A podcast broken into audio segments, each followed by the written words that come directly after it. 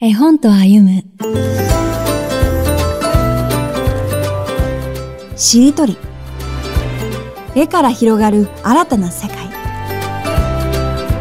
平成30年に福音館書店から刊行されたしりとり。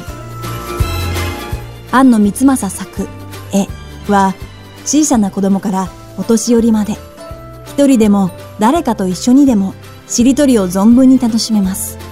と同時にその絵から新たな世界が広がることを可能にする絵本です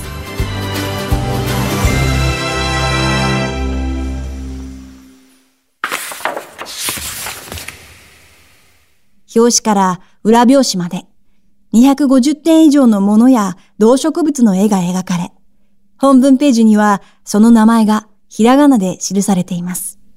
はじめのページの中から好きな絵を選び、その絵としりとりができる絵を次のページで探します。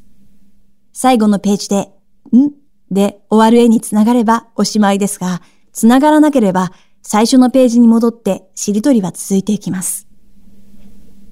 私の知人のお宅では言葉を覚え始めたチコちゃんが、この絵本のページをめくっては自分が知っているものを見つけ、指さしながらその名前を得意げに言いました。チコちゃんのお姉ちゃんで5歳のマコちゃんは、しりとりを繰り返し楽しむ中で、インキって何え？これ、絵文かけっていうの？ハンガーじゃないの？と、初めて知るものや名前に関心を持ちました。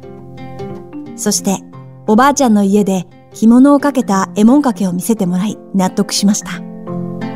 また、90歳になるひいおばあちゃんに、ひいおばあちゃん、ここのページから好きな絵を1個選んで。熊から始まったら次はね、と一緒にしりとりを楽しみました。この本を熟知したまこちゃんの解説にひいおばあちゃんは目を細めました。淡い色調の水彩画で描かれた安野さんの絵は表情豊かで美しく、どこか懐かしさを覚えます。自然と共にあることを大事にした安野さんが描く生き物や草木には心惹かれます。鳥の味噌サザイのさえずりを聞きたくなるし、野草の盗人はぎのことをもっと知りたくなります。絵の力です。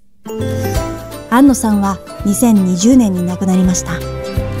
最後の作品となった福音館書店令和3年、なぞなぞは空想の世界を味わうことの豊かさを安野さんが教えてくれるようです。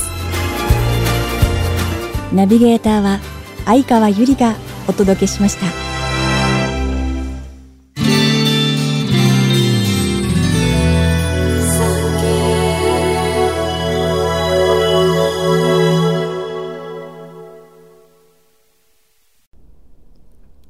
産経新聞社がお届けする産経ポッドキャスト絵本と歩む最後までお聞きいただきありがとうございます。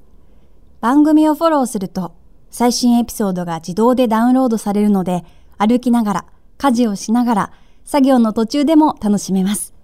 電波の悪いところでも安心です。番組右上のフォローボタンからぜひフォローをお願いします。